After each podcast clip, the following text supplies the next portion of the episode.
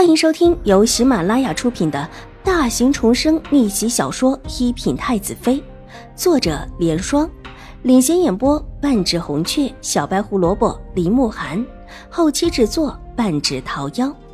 喜欢宫斗宅斗的你千万不要错过哟，赶紧订阅吧！第五百二十二集，去查查秦怀勇吧。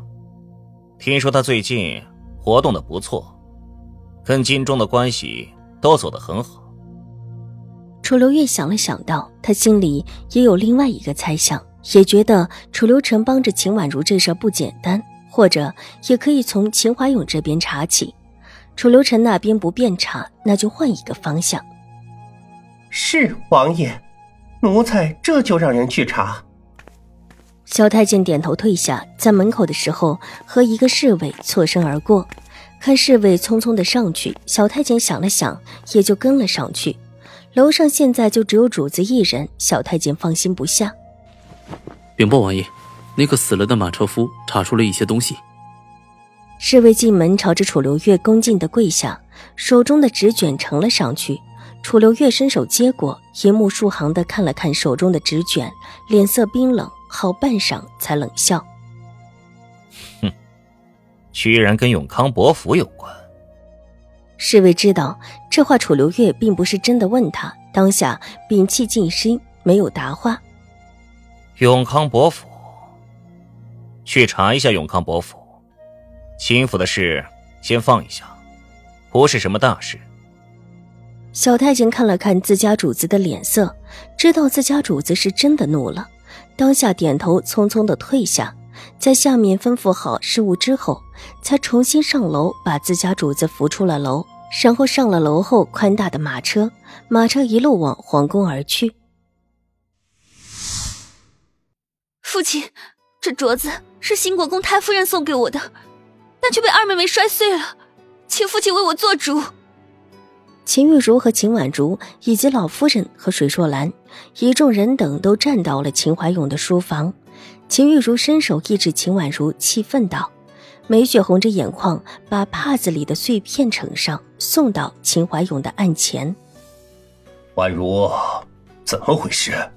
为什么摔碎你大姐的镯子？”秦怀勇看了看已经碎成了好几段的镯子，脸色沉了下来。勇儿。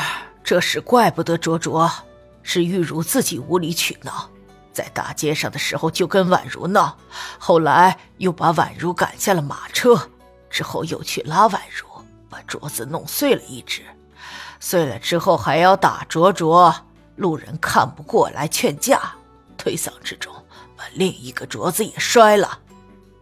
老夫人手中的杯子重重的放下，很不满意秦怀勇的态度。母亲，这是兴国公府太夫人送的镯子。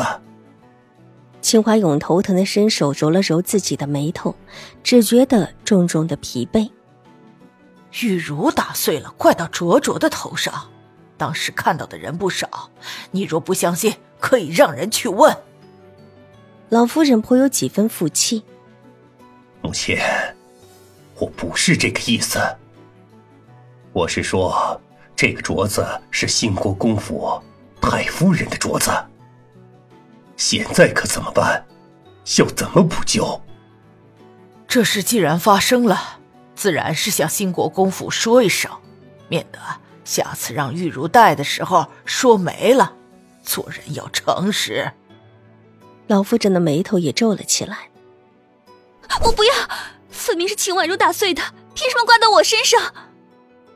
秦玉茹尖声的反对，伸手一指对面的秦婉如，看这样子，是又打算冲过去。玉茹，这事到底如何，你自己最清楚。就算是你再咬着灼灼都没用，看到的人实在太多，这会儿啊，应当已经传遍了整个京城了。老夫人冷声道：“对于秦玉茹这一种撒泼的行为，很看不惯。”祖母，你太偏心了，我才是你的亲孙女。见老夫人又维护秦婉如，秦玉茹气得大声道：“我自然是你们两个的亲祖母，所以更不能让你们生分。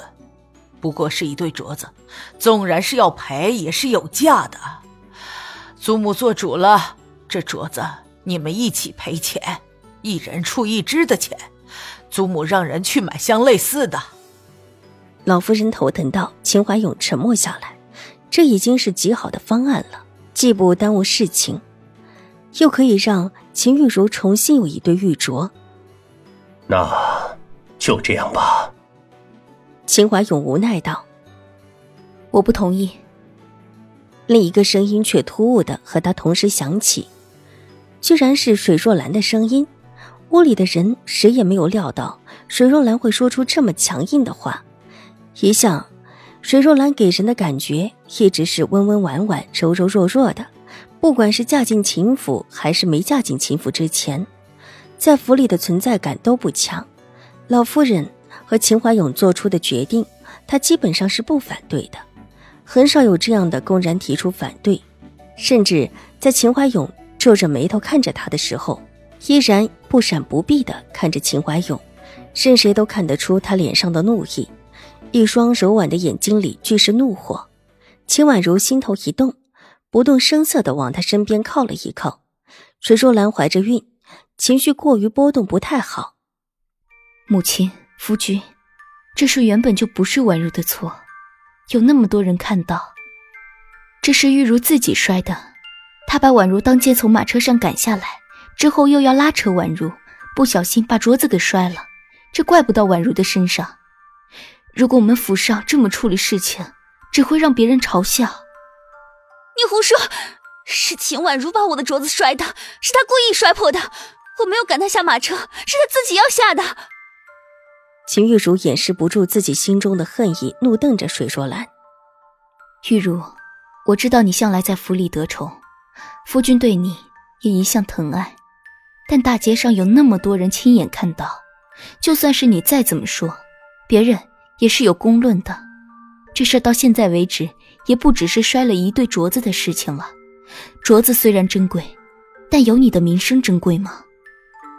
石若兰把目光转向秦玉茹。你胡说！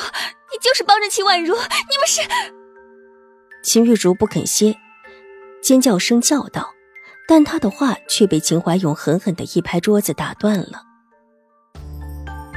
本集播讲完毕，下集更精彩，千万不要错过哟！